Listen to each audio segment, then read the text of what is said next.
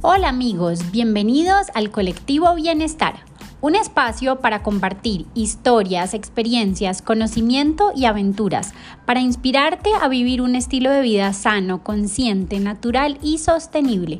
Yo soy tu anfitriona, Adriana Amador, cocinera apasionada y health coach, y junto con expertos en el mundo del bienestar y la alimentación saludable, te invitamos a sintonizarte con esta comunidad.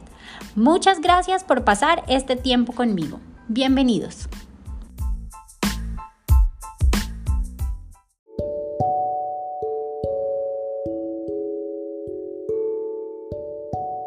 El invitado de hoy es el maestro en mindfulness Roberto Cuellar. Él es filósofo e historiador, especialista en transformación humana de personas y grupos. Lleva más de 14 años trabajando con empresas de todo el mundo. Tiene una maestría en mindfulness de la Universidad de Zaragoza Roberto duró seis meses de su vida en un retiro de silencio en el Bihar School of Yoga en Mungar, India, en donde profundizó en las enseñanzas antiguas de la meditación y el bienestar. Y yo quise traer a Roberto al podcast porque siento que aventurarse en la práctica de mindfulness es una herramienta de gran valor que estoy segura que les va a servir muchísimo, sobre todo en este momento en donde la situación actual nos está invitando a reconectarnos con nosotros mismos. Oír hablar a Roberto de verdad es una experiencia enriquecedora y que a mí personalmente me trae mucha paz. Espero que ustedes también y que disfruten de esta conversación tanto como yo.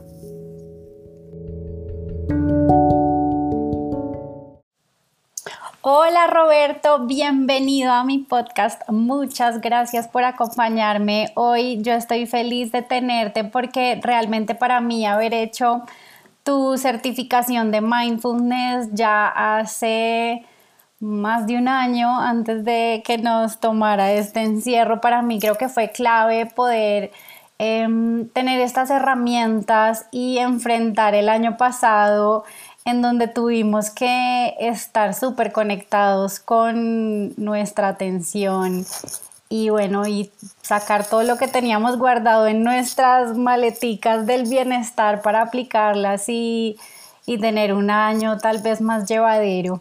Eh, entonces, bueno, muchas gracias por acompañarme hoy.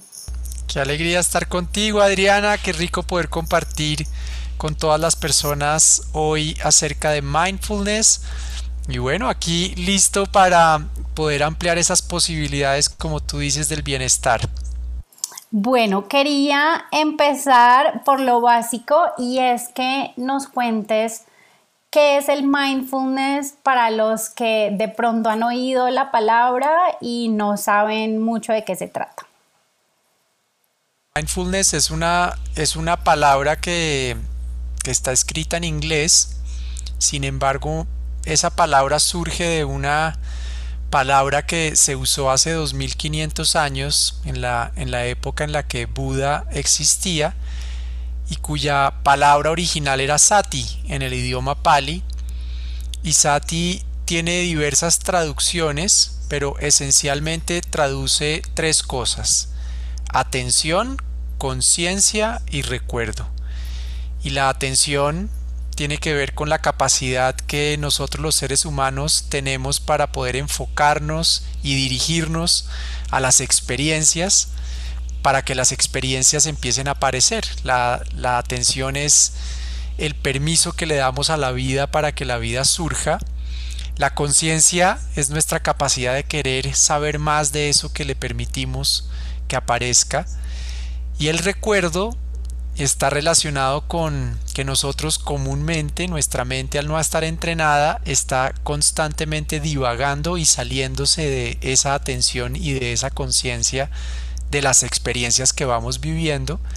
Y es ese recuerdo para retomar nuevamente la atención y la conciencia sobre lo que nos sucede.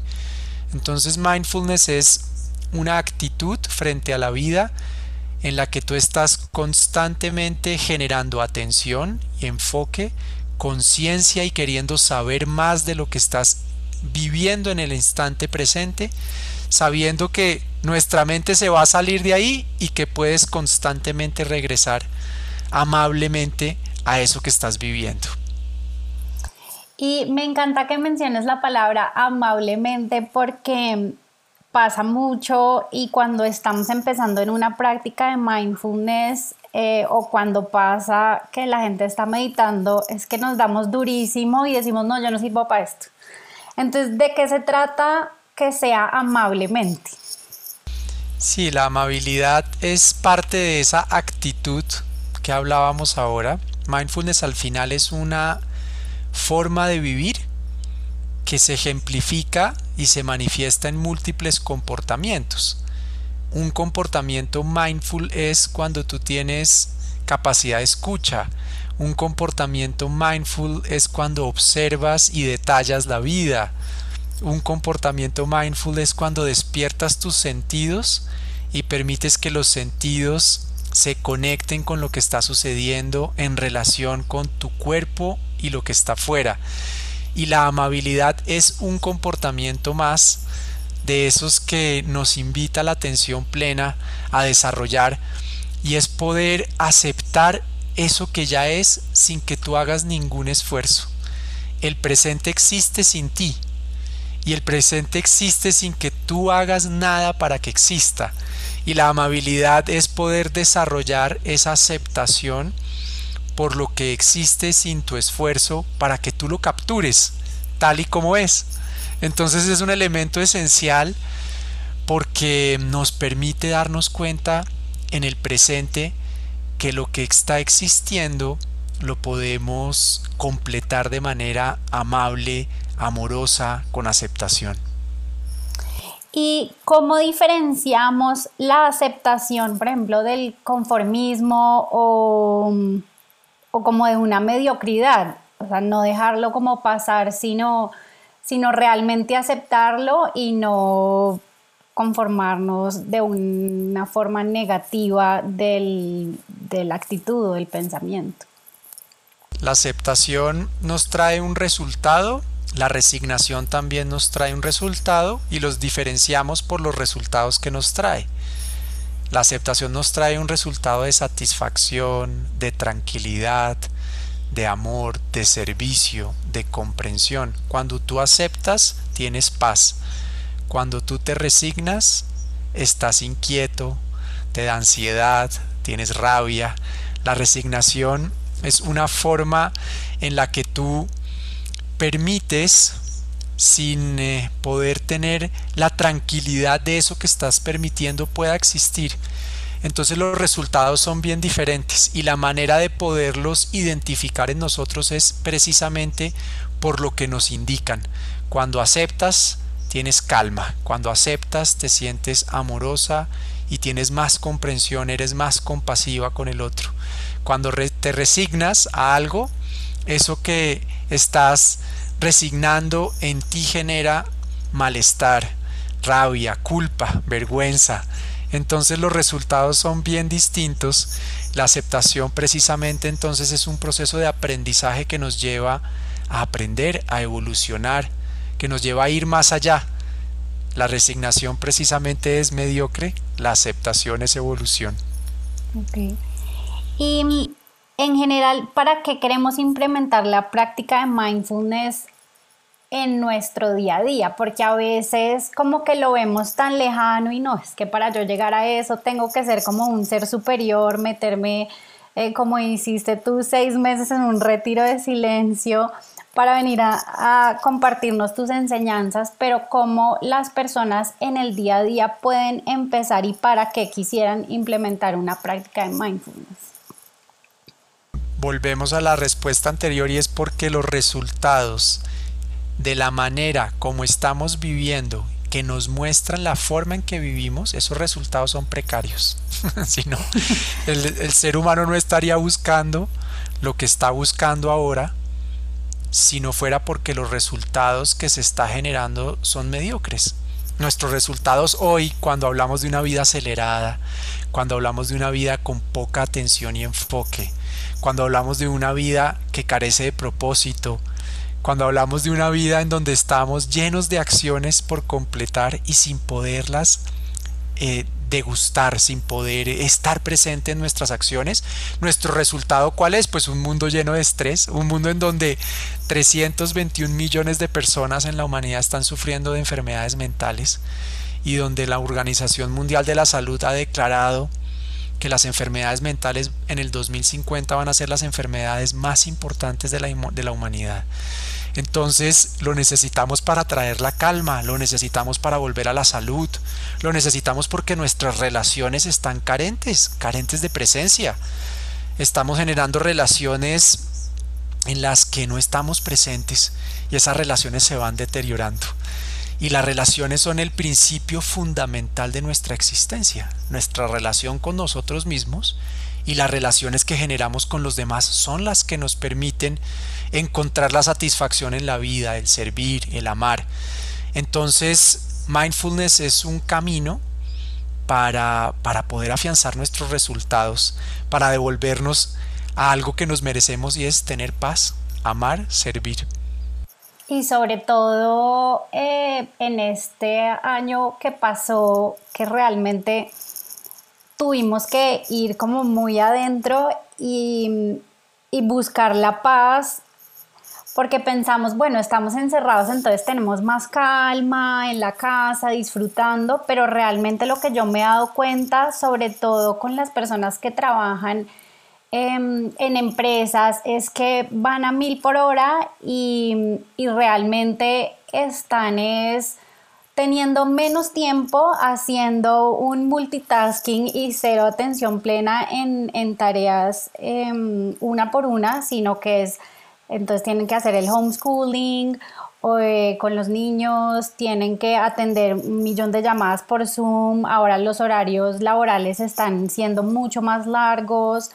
Em, y no hay esa herramienta por estar viviendo como a mil por hora y no encontramos esa paz, sino que todo lo contrario, estamos em, en vez de aprender como algo que nos ha traído esta pandemia, estamos tratando como de sobrevivir y de llevar a como de lugar la vida, ¿no?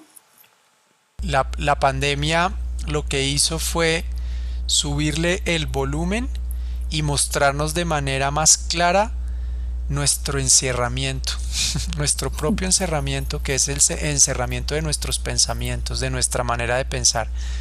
Ahora oímos a las personas hablar acerca de qué rico poder salir, qué rico la libertad que teníamos. Realmente hemos vivido encerrados y vivimos encerrados en nuestros propios límites mentales y en nuestras propias limitaciones y creencias.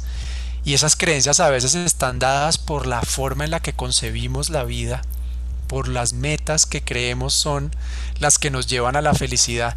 Y la pandemia lo que ha hecho es poner, ponerle un, tono más claro a nuestra propia forma de vivir. Entonces, eh, la respuesta a todo esto es más profunda, evidentemente. Y es un proceso que viene de adentro hacia afuera y que no lo resolvemos saliendo físicamente de nuestras casas, vacunándonos, tiene que ver con resolver el origen de ese problema, el origen de nuestra propia limitación que es nuestra mente y la manera como nosotros hemos o no entrenado a la mente para que nos muestre cómo percibimos, cómo sentimos, cómo nos comportamos frente a la vida. Entonces el reto que se viene es muy grande porque nos pusieron un espejo y muchos no sabemos qué hacer.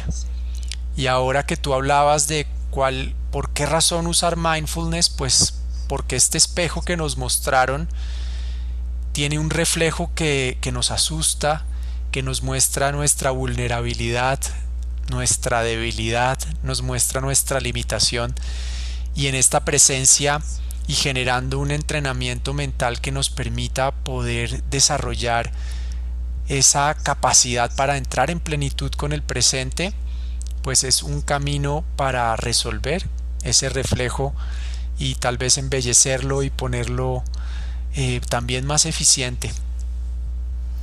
¿Y en qué consiste ese entrenamiento mental? El entrenamiento mental básicamente es eh, poder entrenar tu mente para que tu mente esté constantemente donde está tu cuerpo la escisión que hay con el presente tiene que ver con que la mente se sale del lugar donde están pasando las cosas. Entonces, mientras tú y yo conversamos, la mente tiende a irse a pensar en otras cosas, tal vez una palabra que tú usas estimula mi mente para que mi mente se conecte con un recuerdo y empiece a perderse de lo que estamos hablando tú y yo. Entonces el entrenamiento en mindfulness es regresar la mente constantemente a lo que está ocurriendo en el lugar donde tú estás, porque en el lugar donde tú estás es el único lugar donde puedes actuar. Todo lo demás es pensamiento. El único lugar donde tú puedes transformar tu vida es en el presente, que es donde ocurren las cosas. Entonces el entrenamiento es realmente poner y afinar la mente para que pueda estar en un estado, eso ya lo vamos a llamar un estado de presencia, que es el estado constante de poder poner la mente donde está el cuerpo para poder ser consciente de qué acciones tomas. Porque cuando eres consciente de las acciones que tomas, pues cuáles eliges? Las mejores, las que te generan valor, las que te dan alegría, las que te permiten resolver las situaciones en las que estás teniendo conflictos. Entonces, por ahí pasa ese entrenamiento. ¿Y qué beneficio tiene em, a nivel físico en nuestro cerebro empezar a hacer ese entrenamiento en mindfulness? Parte de la razón por la que el mundo occidental ha empezado a incluir mindfulness dentro del mundo de la salud, dentro del mundo organizacional y la educación, está relacionado con la evidencia científica que muestra la neurociencia cuando una persona está practicando mindfulness y el efecto que tiene en su cerebro. Y lo que ha venido demostrando la neurociencia es que el cerebro cambia cuando estamos en el presente y la manera en que cambia el cerebro es que empieza a despertar ciertas zonas a través de conexiones neuronales que normalmente en ese piloto automático en el que andamos no tenemos activas.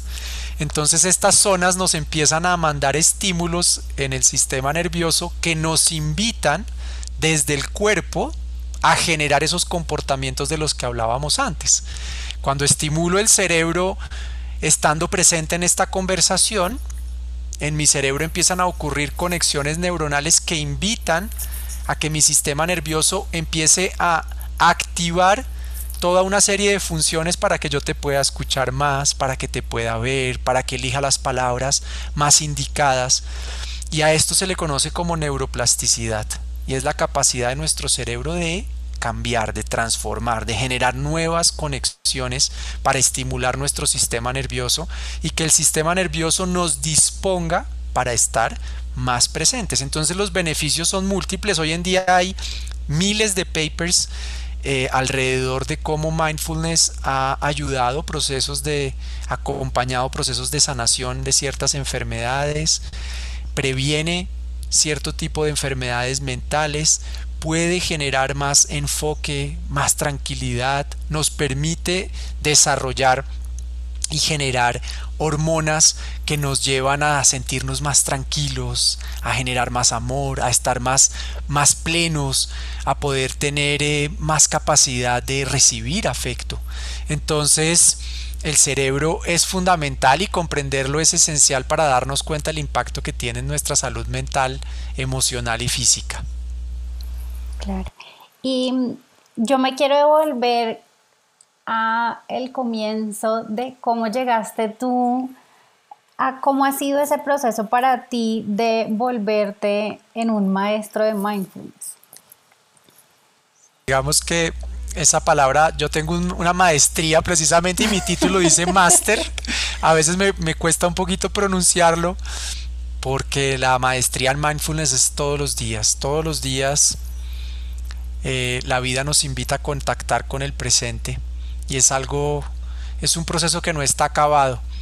Y la forma en que llegué a, terminar haciendo una maestría académica en mindfulness, pues se remonta a mi juventud. Siempre fui una persona muy cuestionadora de mi mundo interior. Yo creo que muy buscadora de respuestas espirituales, muy profundo. Yo creo que era un niño muy también en, cierto sentido he sido una persona independiente y también en cierto sentido solitaria. Me gusta mucho entrar en contacto con la naturaleza.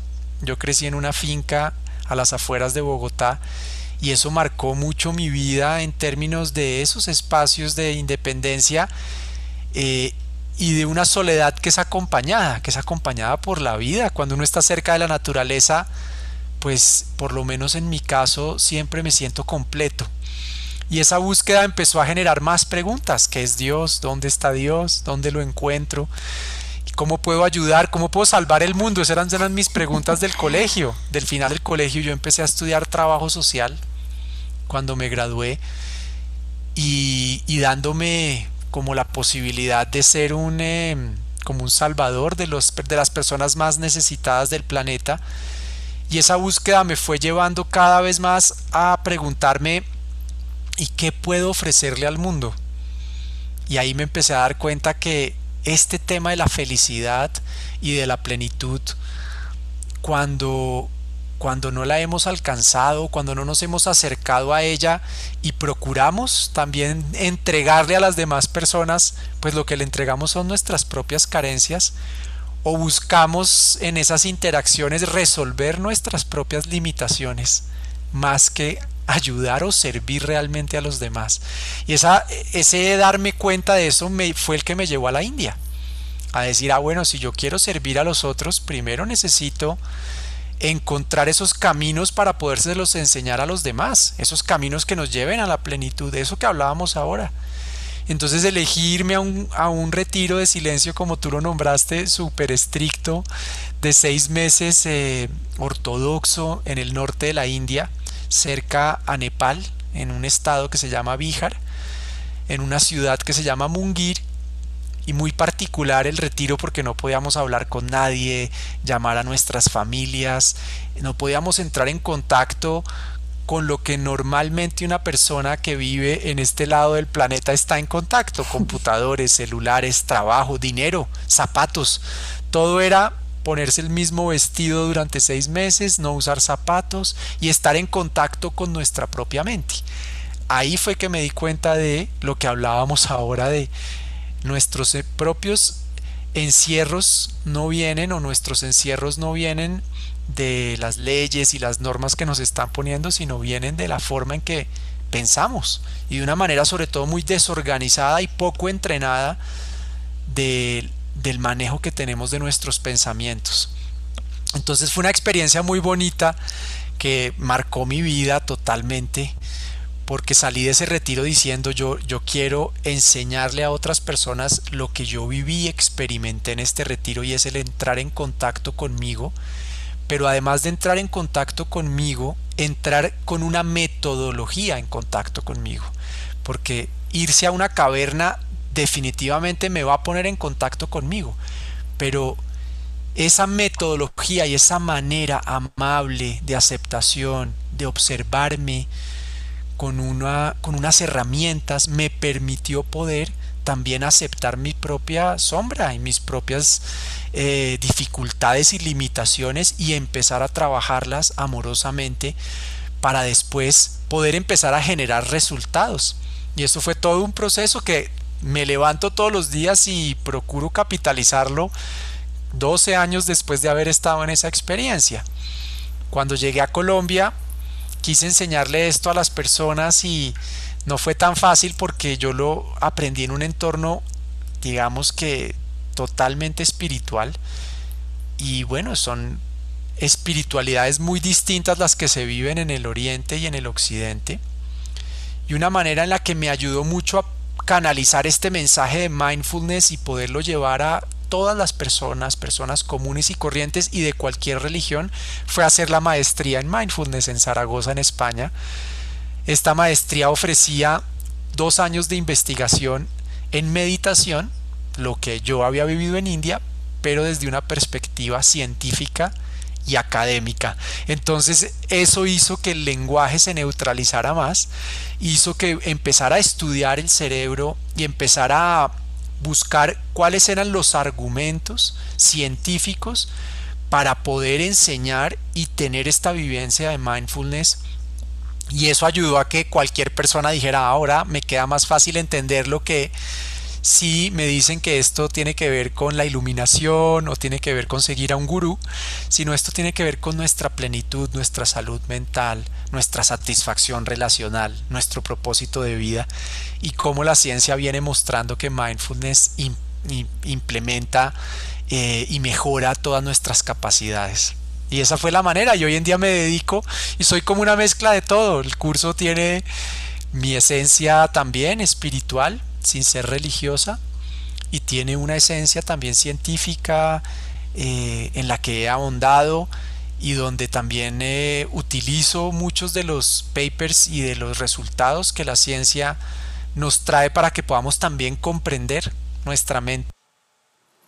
A mí me encanta un em, ejemplo, una herramienta que nos diste en el curso para que todos la aprendamos y nos podrías explicar de qué se trata ese bar em, para aplicarlo en situaciones del día a día.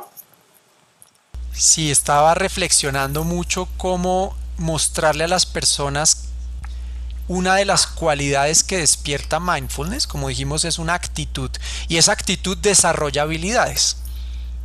La, actitud de estar en el presente requiere que desarrollemos unas habilidades que me inviten a estar más en el presente. Una de ellas es el observar. Pero entonces nosotros estamos acostumbrados a observar con los ojos físicos y la observación va más allá de lo que nuestros ojos físicos pueden ver. La observación es esencialmente presencia, es decir, es poner todos mis sentidos a favor de la circunstancia que estamos viviendo para obtener el mayor cantidad de detalles o la mayor cantidad de información de las circunstancias que estamos viviendo. Y me puse a pensar mucho, a mí me encanta el fútbol y empecé a darme cuenta de lo que pasó hace un par de años con el fútbol y el VAR, el VAR que es el mecanismo que tienen los árbitros cuando no saben qué pitar, qué jugadas pitar porque no las pudieron ver. Precisamente lo que nos pasa también en nuestra cotidianidad. Cuando no estoy presente contigo no me doy cuenta de tu estado de ánimo, no me doy cuenta de cuál es el tipo de conversación que esta circunstancia nos está invitando. Me pierdo de las situaciones de la vida. En la cotidianidad eso se representa en cosas tan sencillas como no sé dónde dejo las llaves porque no estoy poniendo atención a mi mano. No sé dónde dejé las gafas porque no estoy pendiente de la acción de dejar las gafas en el escritorio. No sé dónde parqué el carro porque venía pensando en dónde queda tal almacén del centro comercial y no me acuerdo en qué piso las dejé. Y eso es lo que le pasa al árbitro de fútbol también cuando tiene que estar viendo tantos detalles, como tú lo nombraste, haciendo multitarea. Está comprobado que cuando hacemos más de una tarea a la vez, perdemos el 40% de atención sobre eso que estamos ejecutando. Entonces el árbitro le pasa que tiene que estar mirando 22 jugadores y se pierde de algunos detalles y la manera de resolverle ese problema fue poniéndole una pantalla con las grabaciones de la jugada que no pudo ver. Entonces tiene el permiso de parar el partido y de irse al bar el tiempo que necesite. Y ese es, ese es el, el principio fundamental del observador que despierta mindfulness. Y es que nosotros podemos hacer un alto en ese ritmo que llevamos inconsciente para parar y darnos cuenta de qué es lo que está pasando. Por ejemplo, cuáles son las emociones que están surgiendo en mí con una conversación, cuáles son los pensamientos que aparecen cuando voy manejando y una persona me pita. Y ese activar ese bar, ese poder ver la jugada desde los múltiples ángulos, me va a dar a mí la posibilidad de observarla con más detalle, de observarme a mí con mayor profundidad, para que no sea mi mente inconsciente la que elija por mí, sino yo pueda elegir conscientemente qué acción ejecutar y desde ahí, como decíamos, poder generar valor. Mi mente inconsciente, cuando alguien me pita en la, en la calle y vamos manejando, probablemente es gritar, mirarlo mal, cerrarlo, acelerar. Y mi mente consciente puede decirme cosas tan sencillas como no voy a arriesgar mi vida por el afán de otra persona o dejemos pasar a la persona que debe tener algo que hacer de manera urgente. Esos son el tipo de pensamientos que pueden surgir de un VAR de mindfulness que nos permite ampliar la perspectiva y sacarle más información a, a las situaciones que se nos presentan en la vida. Y eso lo vamos logrando con la práctica de meditación todos los días o cómo llegamos como a ser un maestro en manejar nuestras reacciones, nuestras actitudes. Sí, vamos a mindfulness tiene tres formas de de practicarse y tres formas de como dejar ese, esa actitud cada vez más presente en nosotros. Una es la práctica formal o meditación, que la hacemos sentados con los ojos cerrados, quietos. Esa práctica lo que está haciendo es entrenando nuestra atención, nuestra conciencia y nuestra capacidad de regreso. Las tres palabras que se desprenden de sati, como la, las describimos al inicio. Y es una forma, pero no es la única. También la práctica informal, por ejemplo. La práctica informal la podemos hacer cuando cocinamos, cuando nos bañamos, cuando hacemos deporte y es darnos cuenta de lo que nos sucede en la cotidianidad, en las acciones de la vida, sin que estemos quietos y con los ojos cerrados. Esa práctica informal también nos va a seguir entrenando a tener esa maestría de mantenernos presentes. De hecho, la práctica informal es la que más practicamos porque en el día tenemos más los ojos abiertos que cerrados y en el día que estamos en reuniones, pero en las reuniones mismas yo puedo estar presente en atención plena a lo que se dice, a lo que se hace, teniendo mi foco de atención en la cámara, sin estar chequeando mi celular y al mismo tiempo escuchando lo que otro me dice.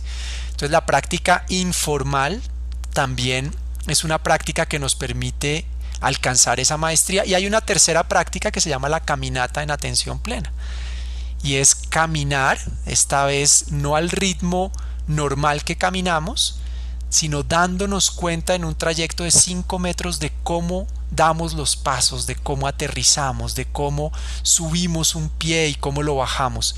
La caminata en silencio es una práctica dinámica y es un equilibrio entre la práctica formal, no tienes los ojos cerrados, pero estás de alguna manera en, un, en, un, en una formalidad en una intención de entrar en práctica formal y tampoco es la informal porque no estás hablando, no estás con otras personas, no estás en una acción cotidiana y le sirve mucho a las personas que tienen mentes muy activas. El ponernos a caminar permite que la mente también se enfoque en la acción que estamos ejecutando. Y la práctica informal quiere decir, por ejemplo, cuando decías, eh, cuando estamos cocinando, nos estamos bañando, lavándonos los dientes, ¿es hacer las cosas de una forma más lenta o la velocidad no importa, es más cómo estoy haciendo la acción? La velocidad no importa, sin embargo, excesiva rapidez va a hacer que pierdas atención. Y es encontrar un equilibrio para ti, no, hay una velocidad estándar para estar en atención plena, sino es tu velocidad la que te permite estar plena y atenta en esa acción. Para algunas personas va a ser más rápido que para otras. Y es encontrar ese punto en donde tú puedes sentir la completitud de la acción que estás ejecutando. Y eso encontrar ese punto es un descubrimiento de cada persona y un camino particular para cada uno en donde vamos dándonos cuenta dónde generamos resultado. La manera de evidenciar cuál es esa velocidad es por el resultado que generas. Si estoy cocinando y me corté, pues probablemente la velocidad que estás usando o tu incapacidad de darte cuenta de que, que estás cortando las zanahorias pues te muestra que esa no es la forma en la que vas a poder generar más valor ahí. Entonces no es un estándar, tampoco es vivir la vida despacio, es vivir la vida, tu vida en plenitud, encontrando dentro de ti esa velocidad que te permite poder capturar la vida en su máxima esencia y generar un resultado extraordinario. Ahora que dices, em, Me acordé el fin de semana estaba con mi sobrina y para mí los niños es increíble cómo nos enseñan, eh, sobre todo los más chiquitos, como a retomar esa práctica y uno darse cuenta que está yendo a mil por inercia. Y estaba yo caminando con mi sobrina y, mm, y, ella estaba jugando a que estábamos en un bosque de hadas y entonces empezó a coger florecitas y yo no ven, vamos que nos están esperando y después dije, pero pues nos están esperando para qué? Bueno, paremos a recoger florecitas y ella miraba y detallaba y es pues no necesariamente como a ir caminando a dos por hora, pero sí como dice el, dicho una canción, no sé, es como parar a, a oler las rosas, es como ese ejemplo. Y a mí me encanta porque pues mis sobrinos, las más chiquitas sobre todo, me enseñan mucho porque yo era una persona súper acelerada y eh, con la práctica de mindfulness me he dado cuenta que puedo ser consciente de las acciones que estoy haciendo tal vez disminuir la velocidad para disfrutar más las cosas. ¿Cómo funciona en los niños el tema del mindfulness y si para ellos hay alguna práctica que puedan hacer o simplemente es algo natural en ellos? Antes de los cuatro años están en mindfulness sin que los hayan entrenado, viven como tú lo describiste ahorita con tu sobrina, viven en atención plena entonces no hay que hacer nada, precisamente entre menos hagamos, más vamos a poder alargar, entre menos les digamos vamos que nos están esperando, más van a poder alargar su, su estado de presencia que lo tienen bastante instalado y lo siguen usando de manera intermitente hasta que empiezan a, ser adultos.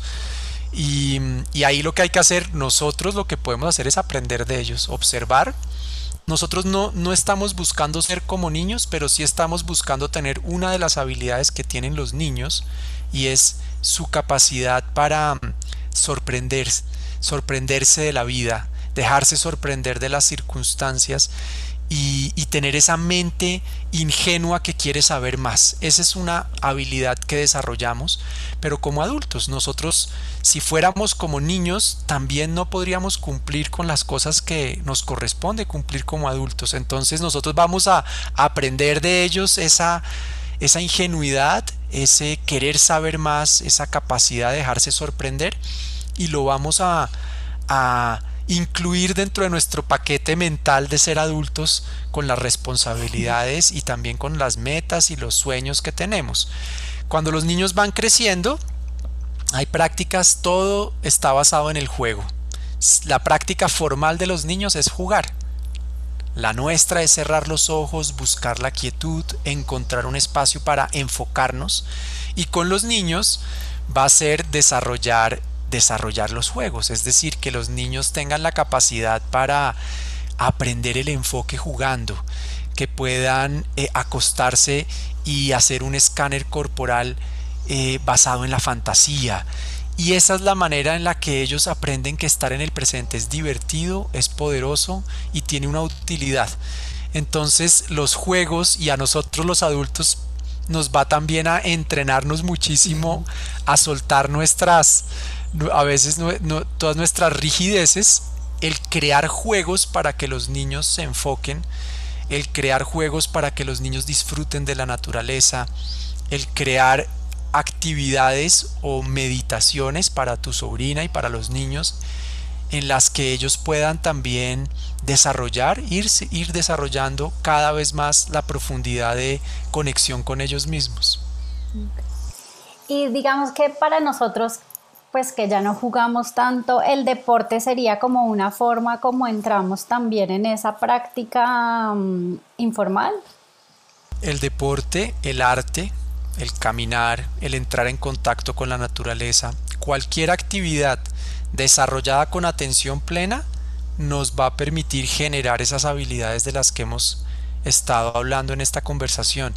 El deporte para muchas personas tiene varias características y es que el deporte eh, empieza a movilizar el cerebro también, nos moviliza el cerebro y, empezamos a tener unas hormonas que también nos dejan una huella de tranquilidad, de serenidad, sentirnos amados. Entonces el deporte, el deporte tiene esa característica si la desarrollamos en atención plena. Porque el deporte también se puede volver ansiedad y también puede generar en nosotros obsesión, también puede generar en nosotros un, un nivel de, de frustración muy alto cuando lo abordamos desde ese piloto automático.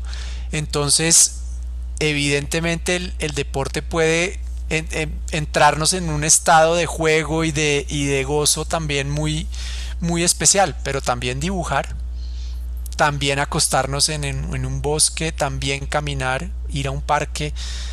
Hay múltiples posibilidades que la vida nos ofrece. Em, quería hacerte una última pregunta. Bueno, antes de hacerte esta última pregunta, eh, ¿dónde pueden las personas aprender más sobre ti, sobre tus cursos y sobre em, toda esta teoría del mindfulness que tú nos compartes? Bueno, ellos pueden seguirme. Mi página es www.robertocuellarw.com y en Instagram también Roberto Cuellar W. En Facebook tengo una comunidad que se llama Mentes Plenas, Mindfulness Mentes Plenas. También ahí van a encontrar más información. Em, y bueno, también eh, en las redes me han hecho varias entrevistas para semana.com, algunas entrevistas para Caracol, que también en YouTube poniendo Roberto Cuellar van a encontrar. Pero en mi página están la mayoría de los recursos que les van a permitir em, poder avanzar en el proceso y ahí hay múltiples posibilidades. Está la certificación de 20 horas que tú tomaste, que ahora es virtual y que la pueden tomar personas que están en distintas ciudades. Y también estoy dando cursos temáticos mensualmente. Mindfulness, este mes vamos a estar con mindfulness y sueño y mindfulness para papás, eh, buscando cómo esta herramienta puede potenciar esa pregunta que tú me hacías de cómo podemos acercarnos a los niños desde una actitud más presente. Entonces, esos son las, los distintos recursos que pueden eh, aprovechar. Buenísimo y de verdad que sí, súper recomiendo la certificación. A mí me cambió la forma como Em, bueno, hago muchas cosas, sobre todo que pues yo trato y hago coaching con personas em, en alimentación saludable y implementar esa herramienta para mm, nutrir nuestro cuerpo, no solo con los alimentos, sino la forma como los comemos también ha sido clave para poder compartir pues mi propia experiencia con los demás. Y quiero hacerte una última pregunta que le hago a todos los invitados del podcast em, en una frase corta o un párrafo corto que nos digas qué significa para ti el bienestar. Mm, el bienestar es el propósito por el que vinimos a la vida y el propósito es amar y servir.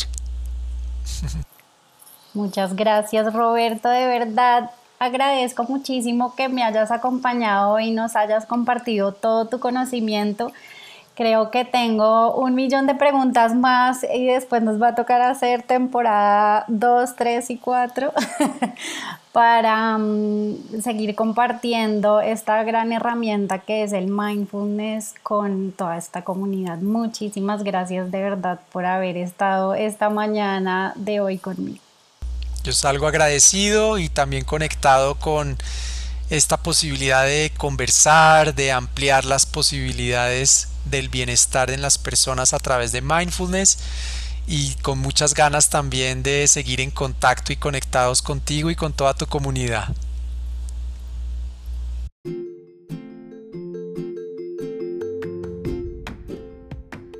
Querido colectivo, muchas gracias por acompañarme en esta conversación.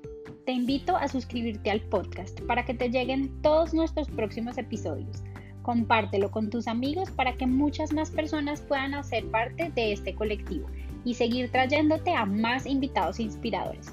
Sigamos la conversación en Instagram en arroba Adriana Amador raya el piso bienestar y en mi página web www.adrianamador.com. Hasta la próxima.